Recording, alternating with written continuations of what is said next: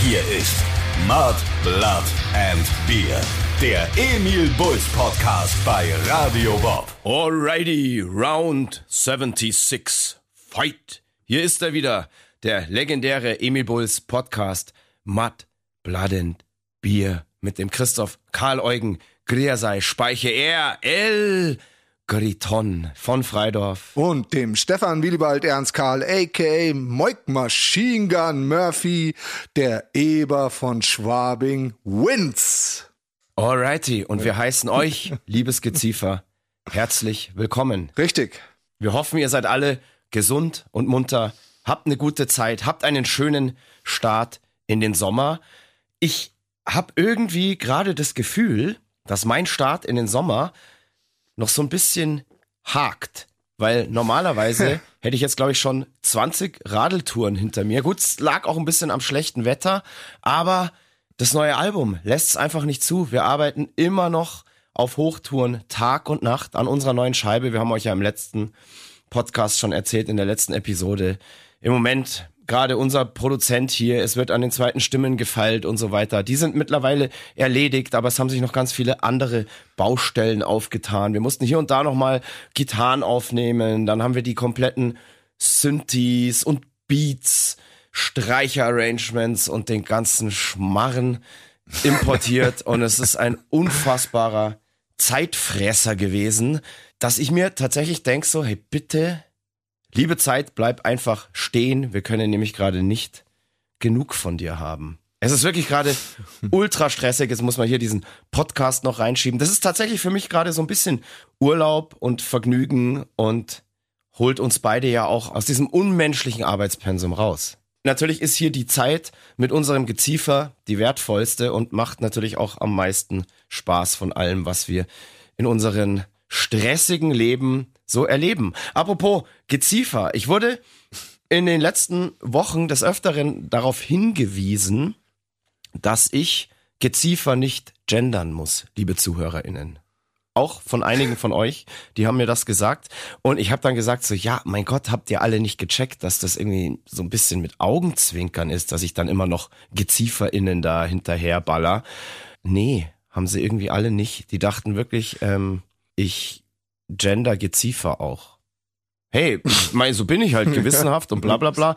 GezieferInnen klingt natürlich scheiße, aber nein, ab jetzt, ihr seid selber schuld, wenn ich euch beim Namen nenne, nämlich Geziefer, dann gender ich jetzt nicht mehr. Selber schuld. Selber schuld. Ja. Aber so ist es mit Humor. Manche mhm. verstehen ihn nicht. Ja, absolut, absolut, absolut. Aber viele verstehen auch unseren Humor und viele fühlen sich auch schon als Geziefer angesprochen und identifizieren sich tatsächlich mit dem Ausdruck Geziefer schon. So hat zum Beispiel jemand unter einen Facebook-Eintrag von uns gepostet, Geziefer means Geziefer forever. Getreu unserem Leitspruch Family means Family forever. Und es werden auch die Rufe nach Geziefer-Shirts immer lauter. Geil. Ja, absolut. Und das ist ohne Scheiß, ich habe mir das von Anfang an gedacht, wir müssen irgendwann mal Geziefer-Shirts rausbringen. Und ich weiß auch schon genau, wie das aussehen wird. Ja, blöd, dass wir gerade eine ganz neue Rutsche gemacht haben. Die ist heute gekommen. Wir haben für die Shows, die jetzt anstehen, nämlich brandneuen Merch. Haltet die Augen auf, wenn ihr vorbeikommt. Ähm, es sind geile Items dabei. Definitiv. Und ähm, Geziefer-Shirt wird ASAP folgen. Ähm, ASAP, ja, das kommt. ASAP oder ASAP, ASAP, wie man so ASAP. sagt. Ähm, as soon as, as possible. Genau, wird das Geziefer-Shirt folgen, aber er kauft erstmal jetzt fleißig den neuen Merch. Ihr hört's irgendwie so ein bisschen, ähm, weil ich gerade auch so ein bisschen räusper und so.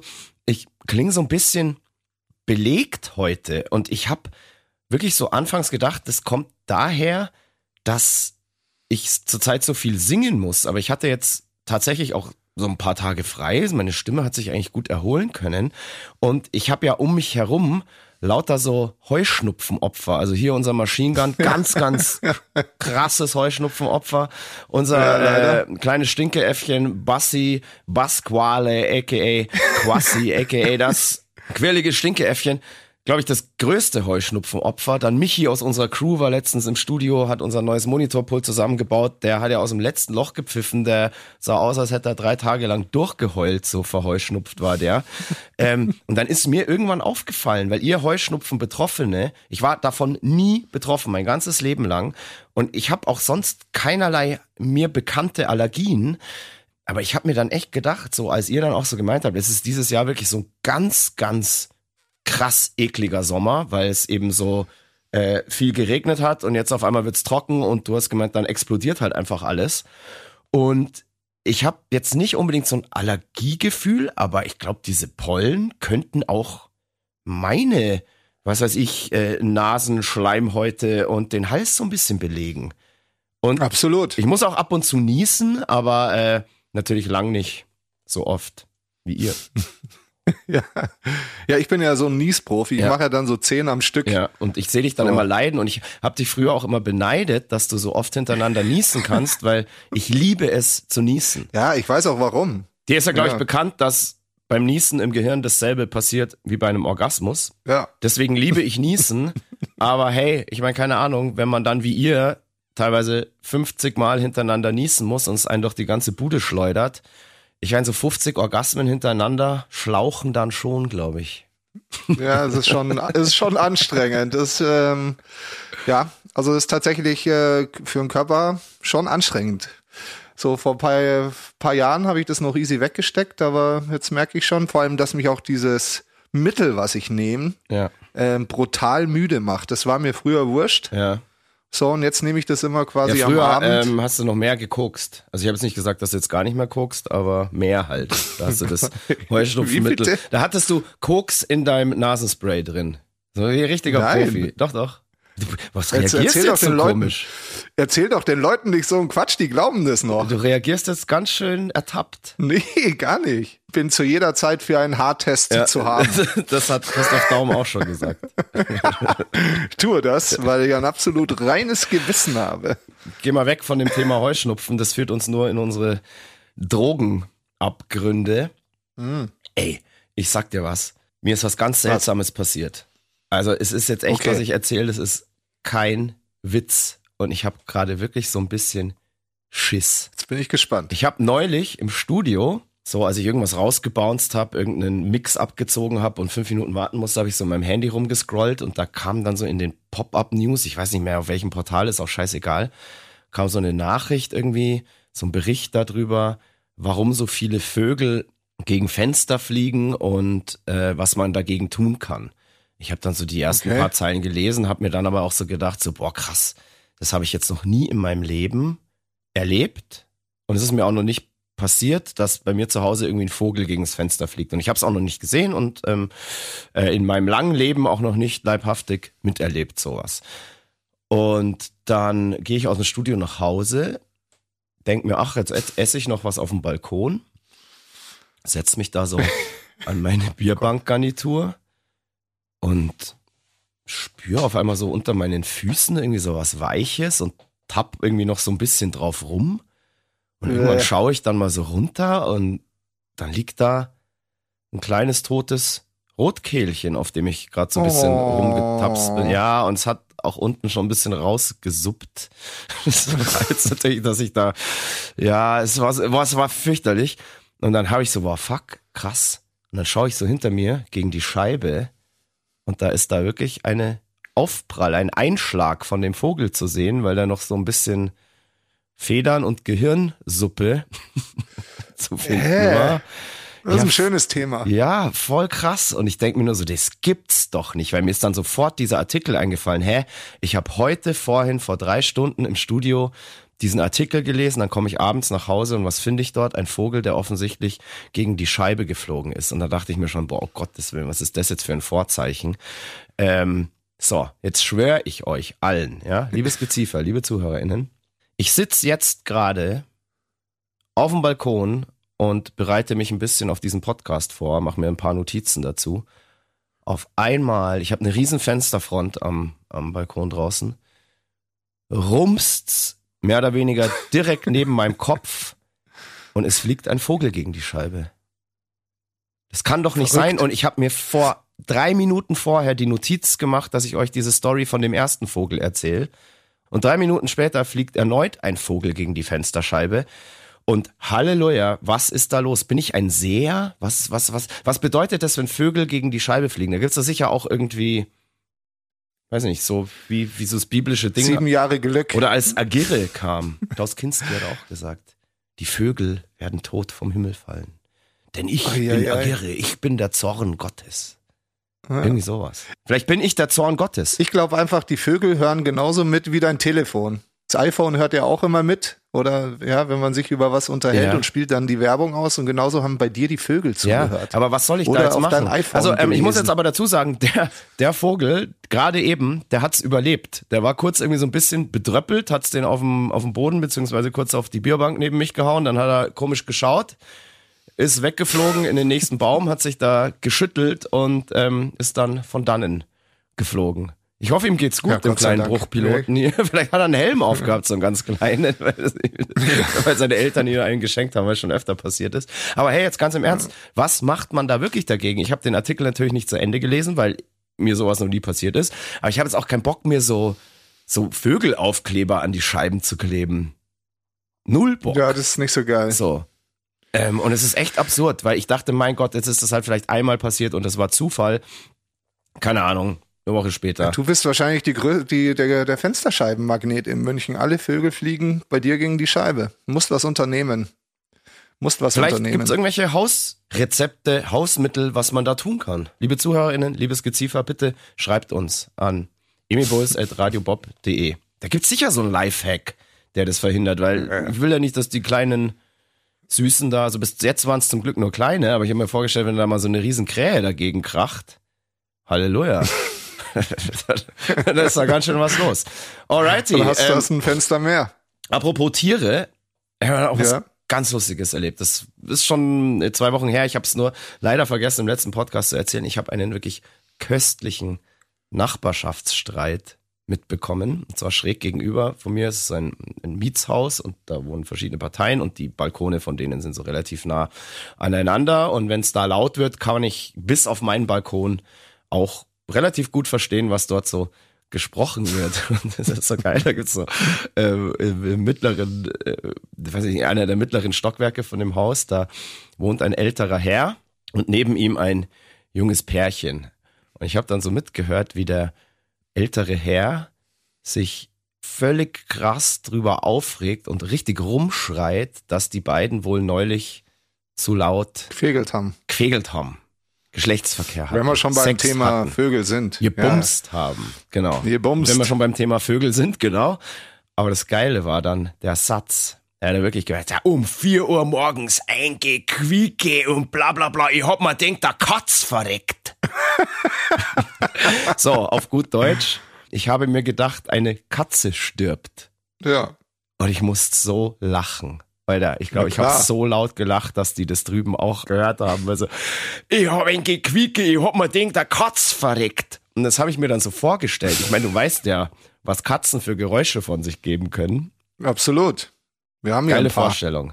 Warte mal kurz, ich muss mal hier einen Schluck Wasser, weil irgendwie so, oh, apropos Wasser trinken, gell? Ähm, ich habe ja in den letzten Podcast schon erzählt, ich trinke beim Singen immer so unfassbar viel Wasser, dass ich auch unfassbar viel Wasser lassen muss. Und ich habe ja auch erzählt, da gibt's so ein Gefäß dafür, ein vergoldetes, einen goldenen Eimer, in den ich mein Geschäft dann ab und zu mal in Notsituationen im Studio verrichte. Also halt natürlich nur das kleine Geschäft. Natürlich. Machine Gun, du magst es glauben oder nicht. Ihr, liebe ZuhörerInnen, mögt es glauben oder nicht. Es haben sich tatsächlich Leute gemeldet auf verschiedenen Wegen, auch über Dritte, die Interesse haben, diesen Eimer zu bekommen, wenn ich ihn nach den Aufnahmen nicht mehr brauche. Das ist so widerlich. Über diesen güldenen Eimer mache ich einen Riesenbogen. Nö, ich, jeder, jeder so wie er mag. Ich bin da mit, ich bin mit jedem Fetisch auch sehr offen. Ich habe da überhaupt keine Probleme. Ich weiß nur, zum Beispiel, wenn der Passi im Studio allein an dem Eimer vorbeigeht, wirkt's ihn schon und er sagt, tu das weg, es ist so eklig. Ähm, ich weiß nicht, ich hatte noch nie irgendwie so Probleme jetzt mit Exkrementen.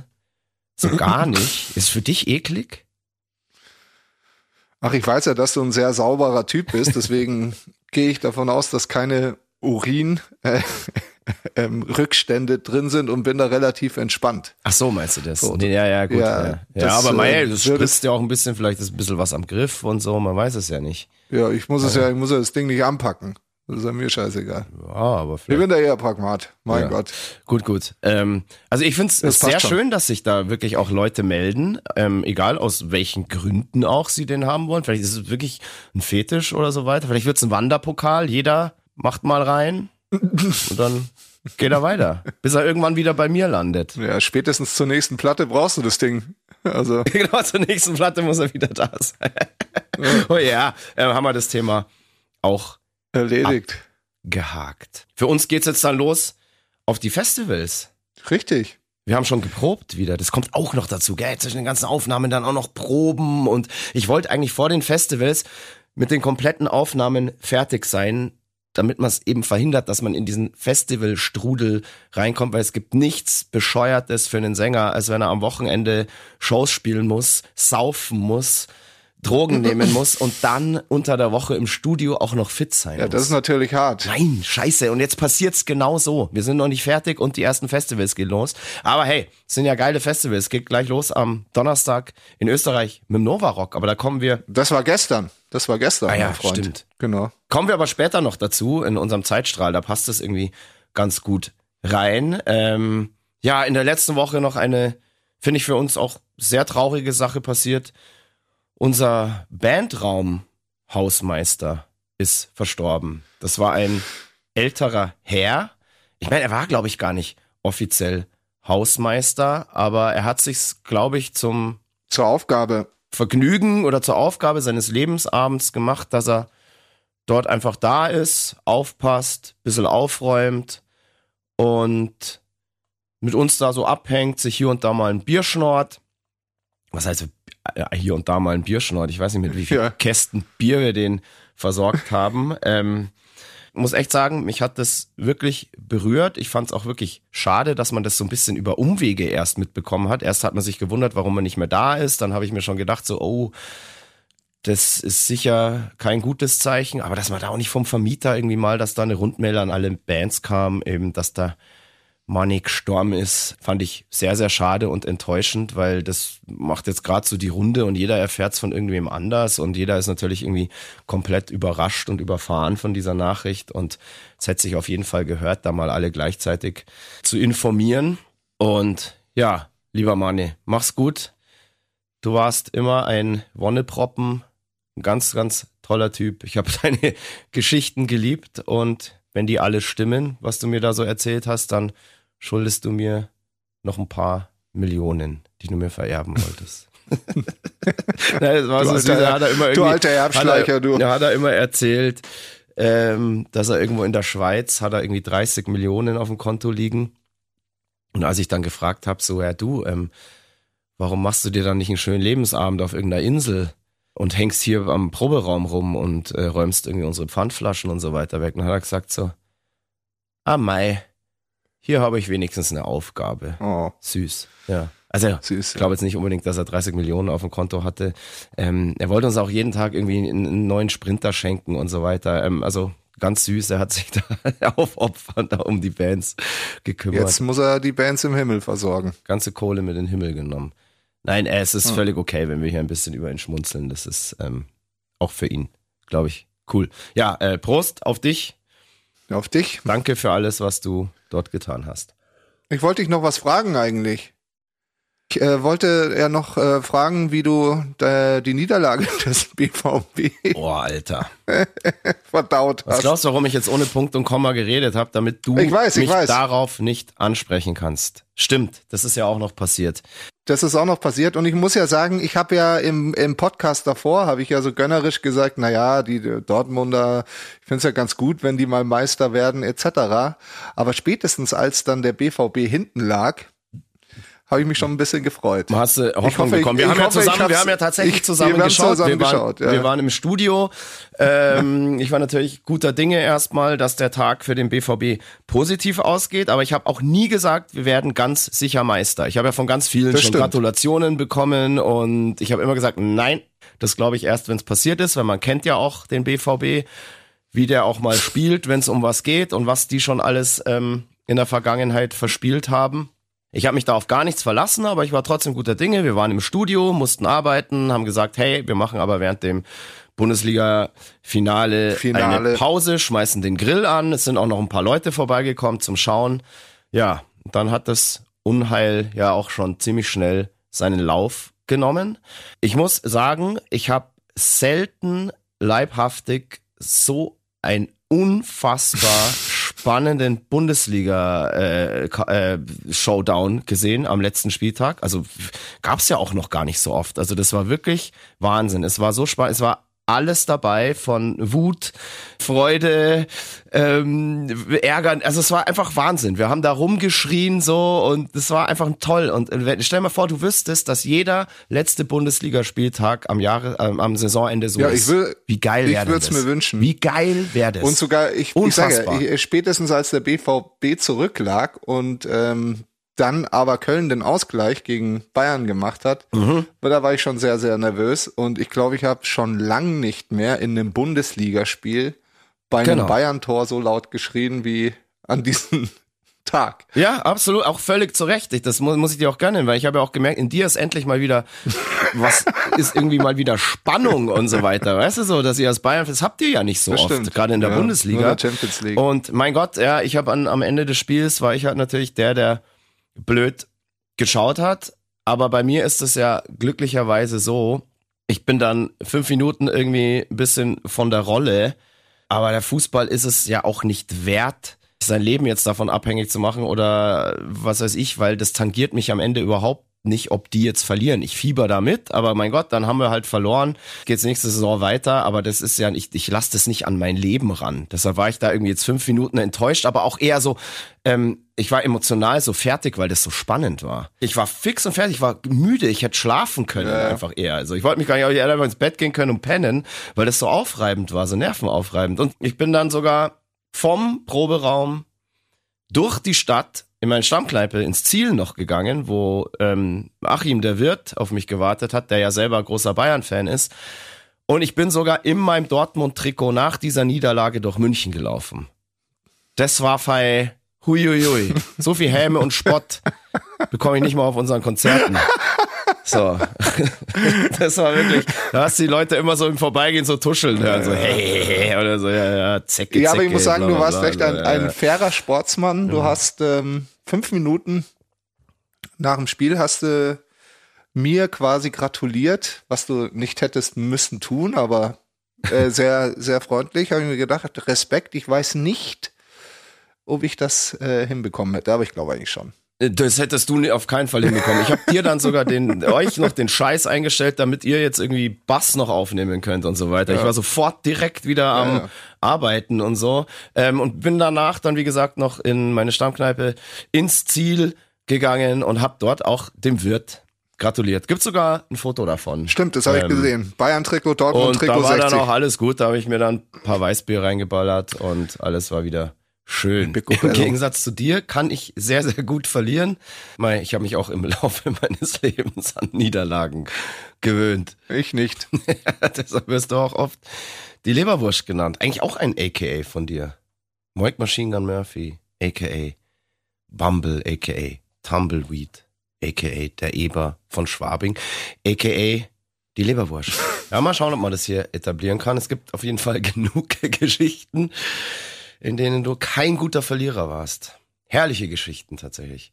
Naja, okay, jetzt Leberwursten und Fußball abgehakt. Okay. Wir reisen auf dem Zeitstrahl zurück ins Jahr 2017. Wir haben euch erzählt im letzten Podcast, wir sind gerade eigentlich genau dort, wo wir beim jetzigen Album auch sind, nämlich so Vocalaufnahmen. Waren eigentlich in den letzten Zügen. Ich bin dann aber auch in den Festival Strudel. Strudel reingekommen. Ich musste dann immer unter der Woche während den Festivals hier und da noch was aufnehmen und deswegen hat sich das dann eigentlich noch ewig lang hingezogen. Also eigentlich den halben Sommer noch. Immer Festivals gespielt am Wochenende, dann unter der Woche wieder ein bisschen was gesungen, äh, Stimme kurz erholen, Festivals gespielt, bla bla. War ultra nervig, aber es war trotzdem ein unfassbar geiler Festivalsommer mit ganz, ganz viel tollen Festivals und tollen Erlebnissen und ganz, ganz vielen ersten Malen. Ja. Ist mir vorhin aufgefallen, als ich so ähm, durch den Kalender gescrollt habe.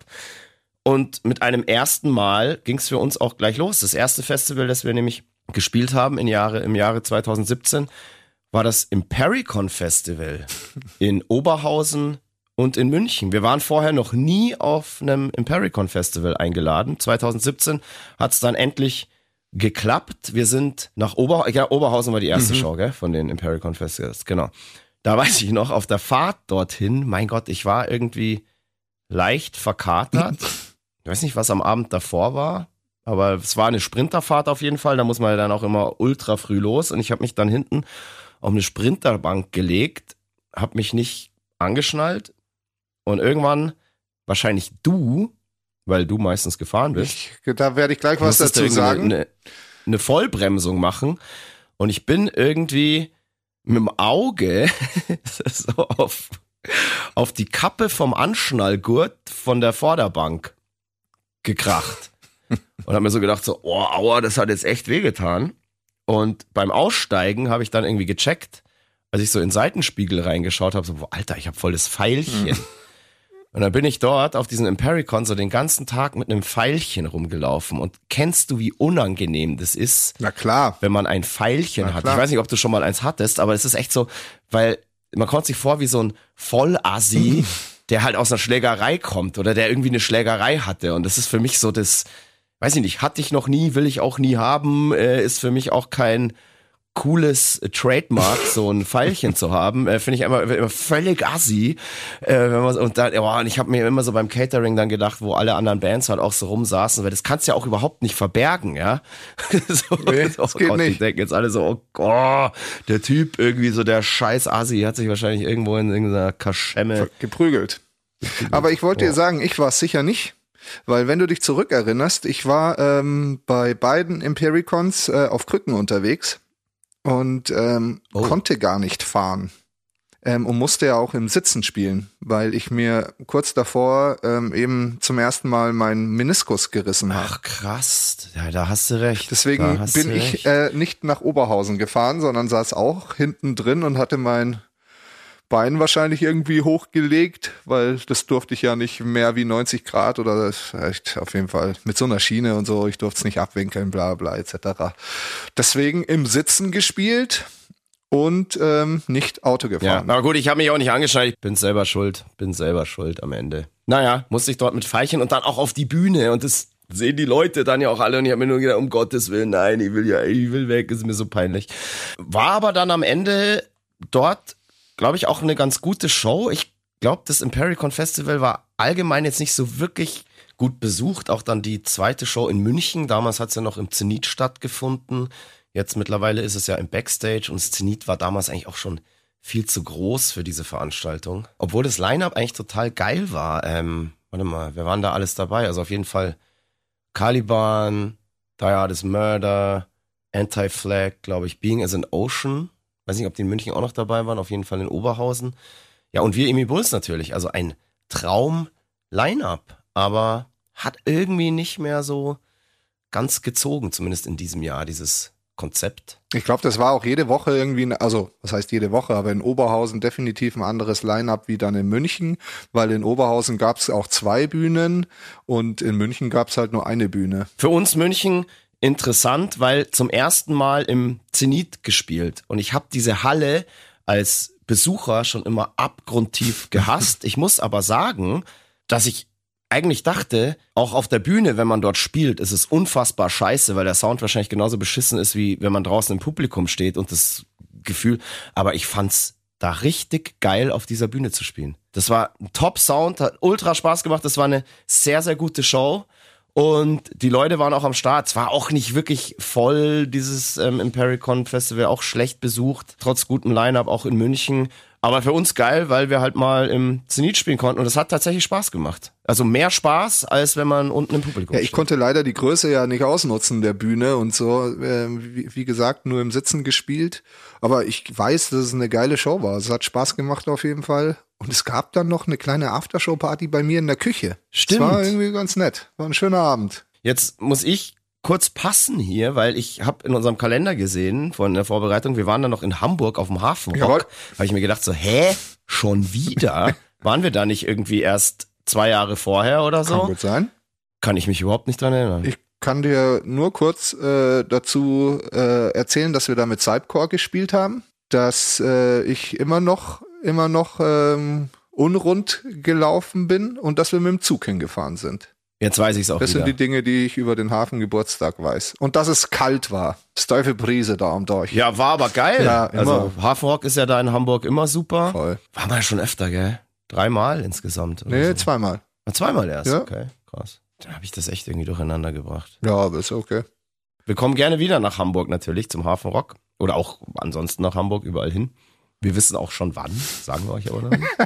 Wir sind dann lustigerweise aufs Greenfield Festival gefahren in der Schweiz. Jupp. Ein ganz, ganz tolles Festival in der Schweiz. Und ich sag lustigerweise, weil wir da genau heute, wenn ihr diesen Podcast hört, auch hinfahren und dort spielen. Am Samstag dann. Heute, heute sind wir ja in Ingolstadt. Ja, eben, falls ihr diesen Podcast früh genug hört, ja. Alle auf noch nach Ingolstadt. Heute Abend in der Eventhalle Westpark zusammen mit From Fall to Spring, Dust Bolt und Prior the End. Präsentiert natürlich von Radio Bob. Richtig. Ja, hätte ich fast vergessen, Logo. Tja. Wir spielen ja heute Abend noch. eine- Ui, Ja, eine ui. richtige Okay, aber wir fahren heute Nacht Gute Nummer. weiter aufs Greenfield Festival. Und auf dem Greenfield Festival waren wir eben auch zuletzt 2017. Ich bin da, erinnere ich mich, erstmal mit unserem Backliner, dem Mark, biken gegangen. Ihr müsst euch so vorstellen, Greenfield in der Schweiz ist in schönster Schweizer Natur gelegen, unweit hier von Eiger Mönch und dem Jungfrau-Gletscher. Eiger Nordwand ist ja jedem Kletter Fetischisten hier sicher ein Begriff, eine der gefährlichsten Wände der Welt. Dann, weiß ich nicht, der, auf dem Jungfrau-Gletscher gibt's so eine ganz futuristische Station, da wurde, glaube ich, sogar mal ein James-Bond-Film gedreht. Also Eiger, Mönch und Jungfrau ist da das Gebirge und am Fuße, man kann nicht sagen wirklich am Fuße, aber so in der Nähe, da, dort in Interlaken, auf einem Flugplatz auf einem kleinen findet das Greenfield Festival statt. Und man kann schon sagen, das Greenfield ist mehr oder weniger so das Rock am Ring, Rock im Park der Schweiz. Absolut. Aber noch sehr, sehr viel Rock- und Metal-lastiger ausgelegt als unsere deutschen Zwillingsfestivals. Und wie gesagt, ja, in schönster Natur gelegen und ich bin erstmal mit unserem Backliner eine Runde Mountainbiken gegangen. Wir hatten unsere Bikes dabei, die konnten wir schön in den Bus schmeißen. Und da ist ein wunderschöner See, wo man rumfahren kann. Wir sind ein bisschen in die Berge hoch und da weiß ich noch, er ist so vor mir gefahren. Und auf einmal hat's den aus dem Nichts komplett einfach überschlagen mit seinem Radl. So, er hat so ein Salto gemacht so und ist einfach auf den Kopf gelandet. Ui. Er hat zum Glück einen Helm aufgehabt, aber dann saß er erstmal so benommen da und ich habe mir echt gedacht so, Halleluja, ey, hoffentlich ist da jetzt nichts krasses passiert. Wir brauchen den ja heute Abend noch. Der ist unser stärkster Mann am Fass. Also Jetzt Backlinen hätten wir selber können, aber die ganzen Trink Trinkspiele hätten wir gegen die anderen Bands verloren, Ja, wenn er das nicht stimmt. da gewesen wäre. So. Wir sind heile zurückgekommen von dieser Radeltour, haben dann irgendwann so am frühen Abend sind wir auf die Bühne und ich fand es eine richtig gute Show. Ich habe mich richtig wohl gefühlt. Ich fand, wir haben als Band super gespielt und ich weiß auch noch, als ich von der Bühne gegangen bin, habe ich direkt zum Bocco gesagt, so hey, wow, das war jetzt eine richtig starke Show.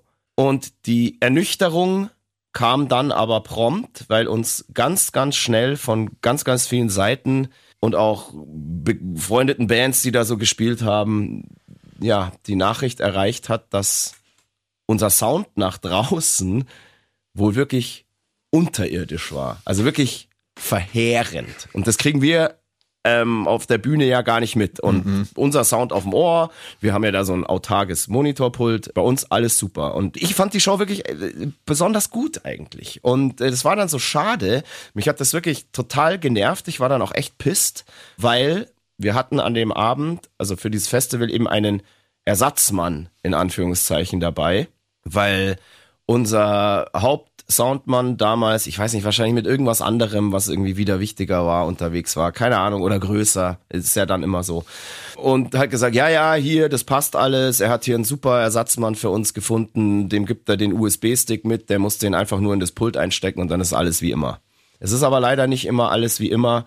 Äh, dieser Stick hat dann irgendwie nicht funktioniert oder es war ein anderes Pult da, das diesen Stick nicht gefressen hat. Sprich, der Typ musste innerhalb von einer Viertelstunde, Changeover, whatever, eine komplette Show da hinbauen auf seine Kanäle und er wusste eigentlich überhaupt nicht, was von uns kommt, weil er uns davor auch noch nie gemischt hat und das ist ein Ding der Unmöglichkeit und was da dann wohl draußen aus den Boxen rauskam, war einfach Rotze. ja auf gut Deutsch rechter Scheißdreck.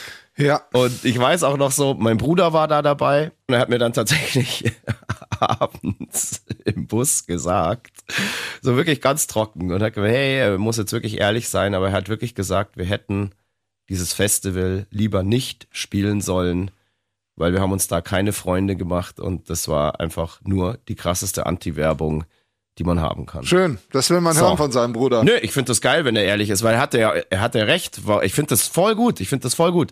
War natürlich scheiße für uns so, aber mei. Ähm, jetzt fahren wir da ja wieder hin. Yep. Wir haben diesmal unseren Soundmann dabei. Yep. Unsere Nummer eins haben wir dabei.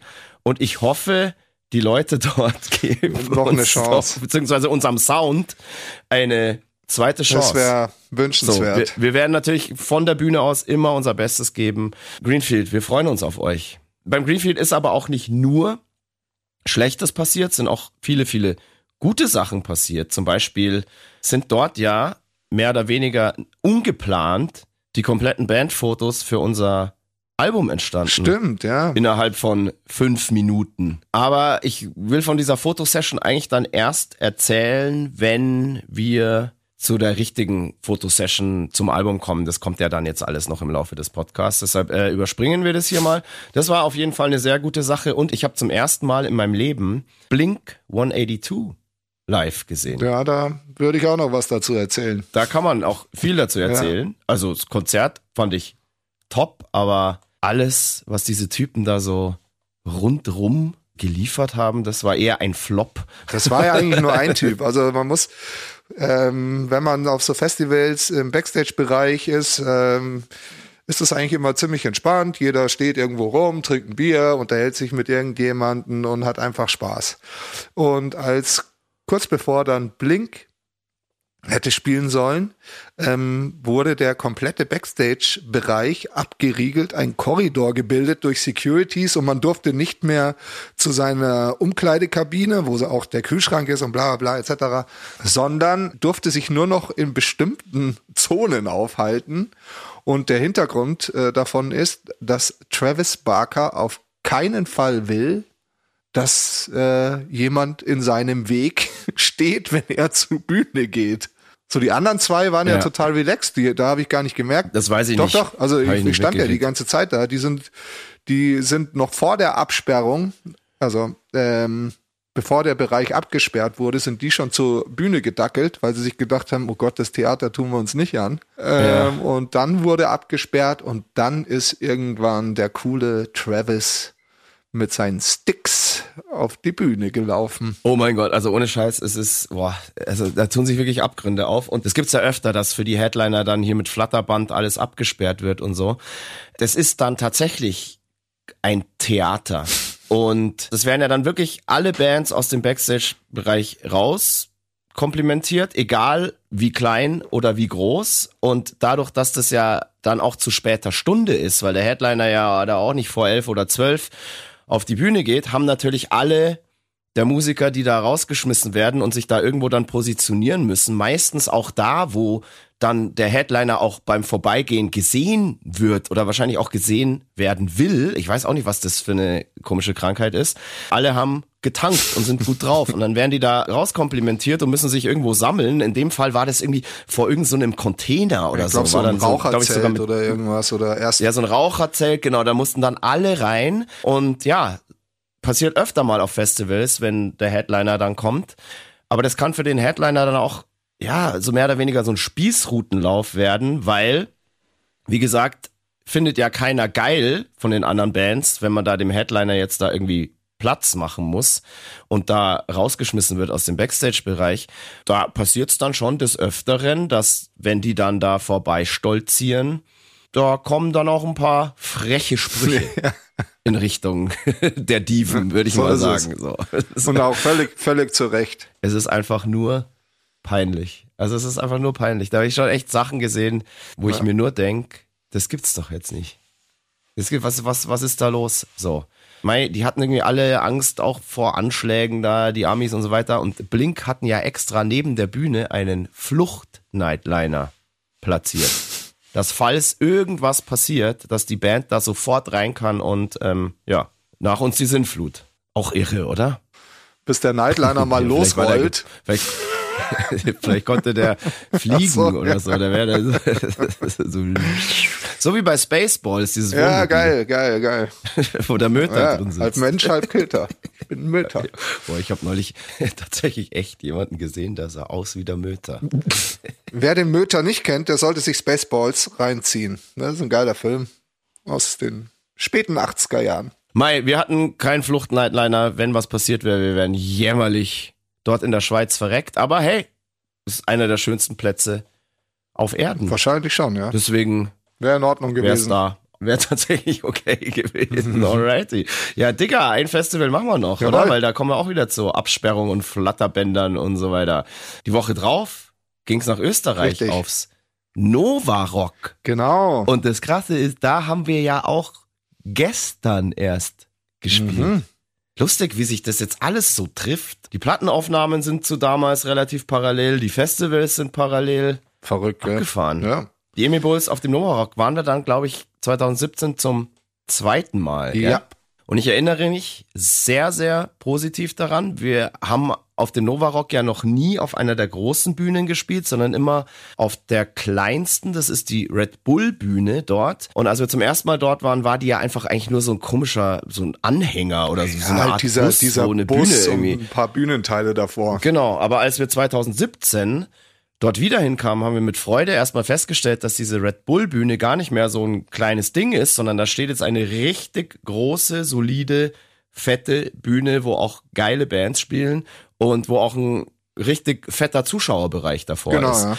Und ich hatte so ein bisschen Schiss in dem Moment, als ich gesehen habe, Scheiße, wir sind ja Headliner auf der Bühne. Das bedeutet, wir spielen auch gegen den Headliner auf der Hauptbühne. Und das waren in diesem Jahr Green Day. Und Stimmt. da dachte ich mir, oh Mann, heilige Scheiße, da kommt zu uns ja dann kein Mensch, weil alle Green Day anschauen wollen. Aber hey, war nicht was so. war los vor unserer Bühne? War gut. Da ging's ab. War gut, das war ja. proppevoll. Wir haben da eine richtig fette Show gespielt. Das hat ultra Bock gemacht. Die Leute sind abgegangen und bei Green Day war keiner. ja, genau so war's. Kein einziger Mensch. Komisch, haben aber irgendwie die Veranstalter nicht gesehen. Jetzt haben sie uns dieses Jahr wieder auf die Red Bull Bühne Ja. getan. Aber wir, aber wir haben keine Konkurrenz zu der Zeit. Das ist gut. Ja, wir haben nie Konkurrenz, egal wo wir spielen. Ja, Geil, wieder bescheiden. ja heute. super bescheiden. Ist es, wenn man so lange nicht mehr gespielt hat, keine Konzerte hatte, da ist das, das Ego einfach ist noch nicht befriedigt. Ist noch nicht da muss man befriedigt. das irgendwie Ja, selber. aber ihr habt es, ihr habt es ja dann noch ordentlich krachen lassen. Nee, wir haben es noch ordentlich krachen lassen, weil die Show ja so geil war. Das Nova Rock hat am Samstagabend immer so einen Special Late Night Act und das sind meistens so eher so trashige Sachen. Also ich mag das jetzt, will das jetzt gar nicht beleidigend sagen, aber da spielt dann halt sowas wie Scooter oder wie in unserem Jahr tatsächlich wirklich David Hasselhoff Der Hoff himself. der Hoff himself. Und man hat ihn vorher tatsächlich auch backstage schon gesehen. Er war es wirklich himself. Und das kann man sich natürlich nicht entgehen lassen, wenn man schon mal die Chance hat, den zu sehen. Und wir sind dann auch alle geschlossen hin. Und ja, sagen wir mal so, nach einer halben Stunde sind die ersten gegangen, weil es eigentlich wirklich nicht auszuhalten war, weil die Show so Hanebüchen war, so eine, so eine beschissene Playback-Show. Aber was erwartet man auch anderes, ja? Das musste auch so trashig sein. Der hatte da dann so Tänzerinnen dabei, die offensichtlich noch nie mit ihm vorher irgendwas geprobt haben, die da einfach völlig random irgendeinen Shit gemacht haben. Er hat auch völlig random irgendwie die Songs daraus gesungen. Dann hat angefangen der USB-Stick zu springen oder die Playback-CD, die da irgendwie eingesteckt wurde. Das war eine völlige Katastrophe alles. Und die ersten von uns haben sich dann irgendwie auch verzogen. Ich glaube, am Ende stand ich, mit wem stand ich denn da alleine dann da? Das weiß ich nicht mehr. Ah, ich glaube mit Michi, unserem Monitormann. Irgendwann so nach einer Dreiviertelstunde haben wir uns auch gedacht, boah, nee, das, das ist ja eigentlich wirklich nicht zum Aushalten, so schlecht ist das. Und wir gehen jetzt wieder zurück. Auf dem Rückweg kamen wir aber halt so an der Bühnentreppe vorbei und haben uns dann so gedacht, so, hey, da gehen wir jetzt einfach mal hoch und schauen uns das nochmal von der Seite an, weil so nah kommen wir dem Hoff in unserem Leben nie wieder. wir standen da so fünf Minuten und auf einmal sagt The Hoff, er braucht für den nächsten Song Limbo-Tänzer. Und er hat ja diesen Song da, diesen Limbo, Limbo, eh, everybody get the genau, ja. Limbo, genau. Also völlig irre der Song. Dann haben diese Tänzerinnen, die er da hatte, die Limbo-Stangen halt gehalten und wir wirklich so, okay, gehen wir jetzt wirklich auf diese Bühne und tanzen unter dieser Limbo-Stange durch, weil der Hoff hat uns ja alle dazu aufgefordert. Und es waren massenhaft Leute auf der Bühne, weil alle Künstler wollten natürlich den Hoff sehen und alle, die da gearbeitet haben. Auf einmal waren da ohne Scheiß wahrscheinlich 50, 60 Leute auf dieser Bühne und sind der Reihe nach unter dieser Limbo-Stange durchgetanzt. Auch ich. Und da bin ich wirklich so einen Meter dann am Hoff vorbei gedanced, unter der Limbo-Stange, vor, was weiß ich, 20.000 Leuten, die da noch vor der Bühne standen. Und das Krasse war, wir haben dort dann mehr oder weniger in diesem Limbo-Getümmel den Rest der Crew auch noch wieder gefunden und wieder getroffen, so beim Limbo-Tanzen, weil die sind halt alle natürlich da, als sie gehen wollten, an der Bühne vorbeigekommen und haben sich auch gedacht, ah komm, jetzt gehen wir da hoch und schauen uns den Typen mal aus der Nähe an. Das war so eine absurde Situation, weil auf einmal alle, die sich eigentlich schon verabschiedet hatten, auf dieser Bühne in diesem Getümmel war und wir alle dann halt natürlich zehnmal unter dieser Stange durch sind, neben dem Hoff, während er da so ähm, performt hat und dass ich Michael Knight mal so nahe komme, meinem Leben. Kindheitshero Ja, ja, ja, schon ja, ja. irgendwie. Er fand ich irgendwie schon strange. Auch wenn seine Show wirklich, muss ich sagen, natürlich trashy und Hanebüchen war, die war ultra sympathisch. Der Typ war echt cool. Ja, der hat auch nette Ansagen und so weiter gemacht. Er wurde da wahrscheinlich auch so ein bisschen ins kalte Wasser geschmissen. Hat der Veranstalter wahrscheinlich gesagt so, hey, Hesselhoff, komm rüber. Spiel die und die Songs, wir haben die CD schon vorbereitet, brauchst nicht proben, hier sind ein paar Tänzerinnen, äh, geh einfach auf die Bühne, passt schon. Ja. So. Ich glaube, so war das am Ende Wahrscheinlich. irgendwie. Ähm, und der hat halt den Spaß da irgendwie mitgemacht. Und wie gesagt, ähm, sympathisch. Und ich komme jetzt da auch noch zu einer Geschichte, warum auch besonders sympathisch. Es war dort auch wieder so. Da habe ich die Ankunft von Green Day, dem Headliner, erlebt. Und manchmal ist es sogar schon so, dass bei der Ankunft des Headliners muss der komplette Backstage-Bereich erstmal geleert werden. Dann wird wieder alles mit Flatterband abgesperrt. Dann wurden die Busse von denen mit Polizeieskorte dort vor den Backstage-Bereich. Es waren drei Busse, wahrscheinlich pro Bandmitglied einer. Und noch ein Crewbus, whatever. Mit Polizeieskorte da vor den Backstage-Bereich gefahren. Dann sind die da rein, während mit Flatterband alles ab- abgesperrt. Kein Mensch durfte da rein, während die da mit ihrem Gepäck reingehen. Erst als die weg waren, durfte der Rest wieder rein. Mit dem Rest meine ich jetzt nicht die kleinen Emil Bulls, ja, sondern da sind ja auch wirklich krasse andere Künstler, die selber Riesenstars sind. Eben auch unter anderem unser Herr David Hasselhoff, the Hoff himself. Weil irgendwann stand ich nämlich hinten einfach im Backstage-Bereich, wo die ganzen Garderoben drin sind, in dem Zelt. Und es geht so kurz so ein Raunen durch die Menge und ich drehe mich so um und da kommt David Hasselhoff ganz alleine, ohne Bodyguard, ohne irgendwas, in diesen Backstage-Bereich rein. Riesig, habe ich mir gedacht. Habe ich, hab ich ihn zum ersten Mal leibhaftig gesehen, habe ich mir gedacht, boah, ist der riesig? Und alle halt so, yeah, haben ihn so bejubelt, so, klar, was machst du, wenn auf einmal David Hasselhoff da steht? Und er kam da alleine rein mit seinem Täschchen und hat alle begrüßt, hat so, hello, hi guys, I'm here, bla bla bla. Voll sympathisch. Es hat dann so sein Backstage, sein Garderöbchen gesucht. Das ist ein Weltstar, ja, der Typ. Und diese komischen Gucci-Punks da von Green Day lassen da alles absperren. Ja, what the fuck? So, und hier der Hoff, ja, kommt da alleine rein als wirklich Weltstar, Megastar. Ich meine, der ist für den Mauerfall zuständig, das. ja? Ja, absolut. So. So macht man das. Das fand ich ultra sympathisch, fand ich richtig cool. Richtig cool. Der hat dann auch irgendwie mit jedem, der wollte, irgendwie ein Foto gemacht und so weiter. Total easy, total locker der Kerl. Und so muss das sein.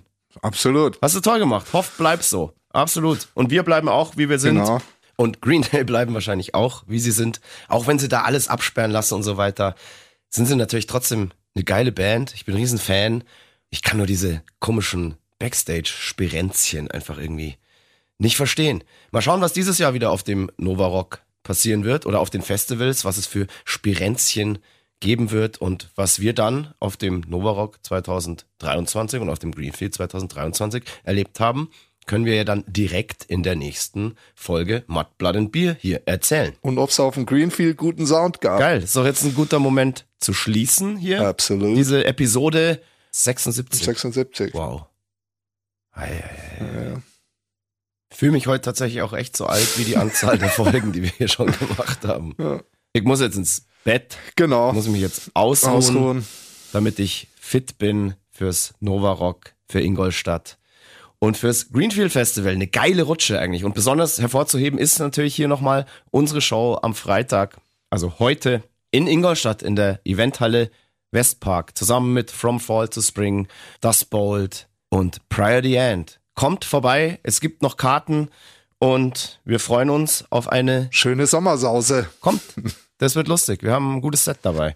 Alrighty, wir zwei verabschieden uns. Tschüss, sagen der Christoph, Karl, Eugen, Griersei, Speiche, er, L, Griton von Freidorf. Und der Stefan Willibald Ernst Karl, a.k.a. Moik Machine Gun Murphy, der Eber von Schwabing. Fire, Fire fuck, fuck you. Hauen Sie rein. Bis dann. Ciao, Tschüss. Servus.